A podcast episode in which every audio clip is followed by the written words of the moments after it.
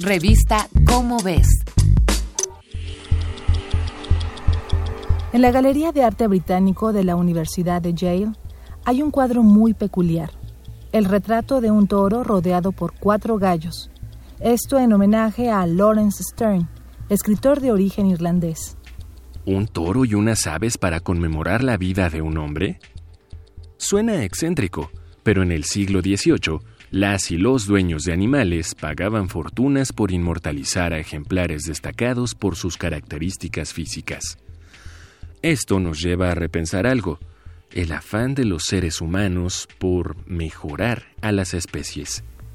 La humanidad ha recurrido a la selección artificial para obtener desde flores más hermosas y hasta vacas que producen más leche.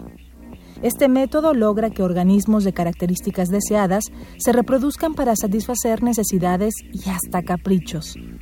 Perros, lobos, pollos o ganado son algunos ejemplos de este proceso que también usa ingeniería genética para modificar caracteres visibles, llamados fenotipos.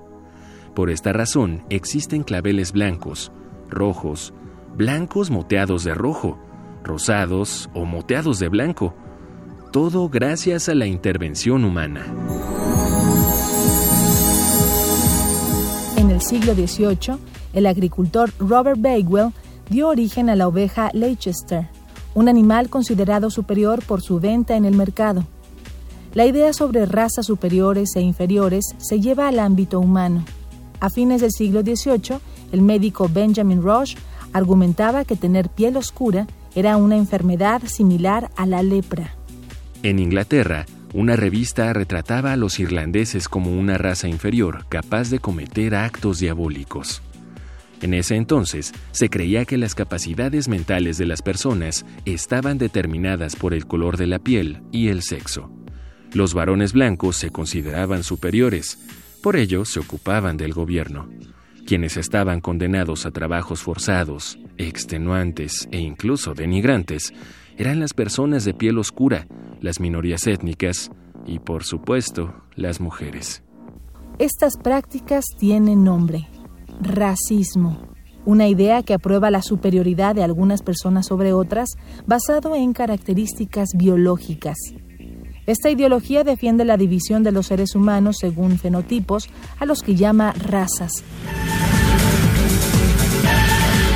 En Dinamarca, hasta 2014, las personas que querían cambiar de sexo tenían que esterilizarse antes. ¿Y qué decir del ya mencionado régimen nazi? que mutiló los órganos sexuales de personas con enfermedades mentales, alcoholismo, ceguera y deformidades físicas. La selección artificial y la eugenesia no están tan alejadas del racismo.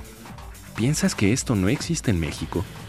Pues lamentablemente es una realidad tan enraizada que a veces no la reconocemos.